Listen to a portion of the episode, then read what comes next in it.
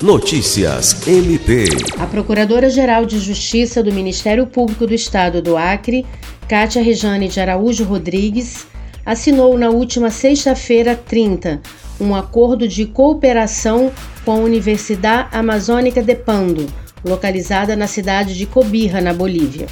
A agenda foi um convite da reitoria da universidade, visando estreitar as relações para desenvolver ações de defesa dos direitos humanos, principalmente em relação ao combate à violência contra a mulher e feminicídio, além de realizar futuras ações conjuntas de investigação criminal, tratados, convênios, atuação contra o crime organizado e segurança na fronteira.